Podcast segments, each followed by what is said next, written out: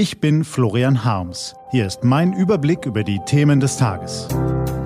T-Online Tagesanbruch. Was heute wichtig ist. Freitag, 1. März 2019. Gründe für Zuversicht, Gesetzentwurf gegen Pressefreiheit und Greta Thunberg in Deutschland. Gelesen von Christian Erl.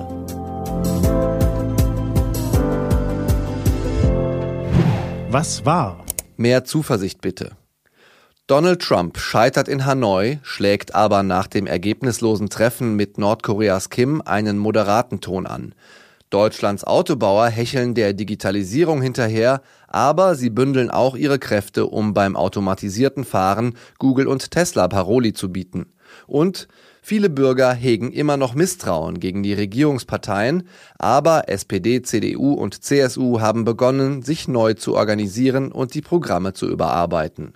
Ist das Glas also jetzt halb voll oder halb leer? Sind die Tadel- und Generalabrechnungen an politischen Anführern und Wirtschaftsbossen angemessen, die man vielerorts liest? Mit diesen Fragen im Kopf klickte ich ein Video meines Freundes Khaled aus Damaskus. Man sieht darin seine Wohnung, in der er mit seiner Frau und den beiden Kindern wohnte und für die er jahrelang hart gearbeitet hat. Heute ist sie ein Trümmerfeld. In einer Szene sieht man unter einem Haufen Schutt das Hochzeitskleid von Khaleds Frau. Sie konnte es nicht mitnehmen, als die Familie vor den Kämpfen floh. Mit diesen Bildern vor Augen höre ich die letzte Mailbox-Nachricht meines Freundes Ibrahim ab. Er stammt aus Gambia und schlägt sich seit 15 Jahren in Libyen mit Hilfsarbeiten durch. Brunnen graben, Steine schleppen, sowas. Mal bekommt er ein paar Dollar, mal bekommt er Schläge, mal wird er von Milizen bedroht. Nachdem ich ihn vor vielen Jahren auf einer Reise kennengelernt habe, telefonieren wir regelmäßig. Dafür spart er sich immer ein paar Groschen zusammen und ruft mich von irgendwo an. Nun hat er sich schon länger nicht mehr gemeldet. Ich weiß nicht, was mit ihm geschehen ist. Ob er noch lebt?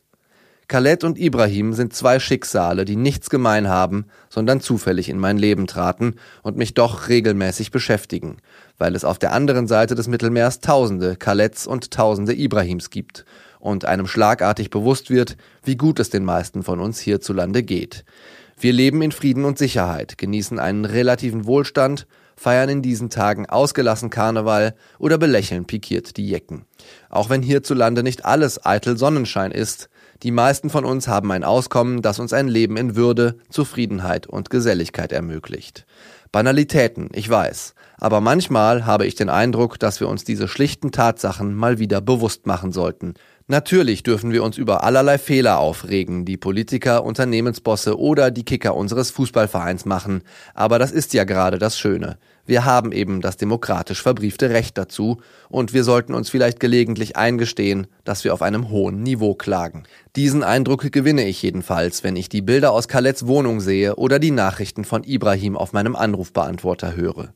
Ich denke, unser Glas ist öfter halb voll als halb leer. Wäre doch schön, wir würden das gelegentlich bemerken. Das hebt die Laune, egal ob man nun Karneval feiert oder nicht. Lobbygesetz. Kritischer Journalismus ist elementar wichtig für eine funktionierende Demokratie. Journalisten schauen den Mächtigen in Politik und Wirtschaft auf die Finger und entlarven deren Machenschaften. Genau das will eine Lobby aus Wirtschaftsvertretern und Ministerialbeamten nun offenbar verhindern. Sie hat der Bundesjustizministerin Katharina Barley einen Gesetzentwurf zum Schutz von Geschäftsgeheimnissen untergeschoben, den Barley fröhlich ahnungslos in den Bundestag einbringt. Dabei scheint sie sich nicht besonders für die Details zu interessieren. Ihre Spitzenkandidatur für die Europawahl ist wohl wichtiger. Und so läuft unsere Demokratie Gefahr, an einer entscheidenden Stelle geschwächt zu werden. Die Recherche dazu von den Kollegen von Korrektiv empfehle ich heute ausdrücklich. Was steht an? Auf t-online.de geht's heute auch um diese Themen. Die Klimaaktivistin Greta Thunberg kommt heute nach Hamburg, um gemeinsam mit Schülern der Hansestadt für mehr Klimaschutz zu demonstrieren. Die Spannungen zwischen den Atommächten Pakistan und Indien haben sich verschärft und in Bukarest treffen sich heute die Digitalminister der EU-Staaten.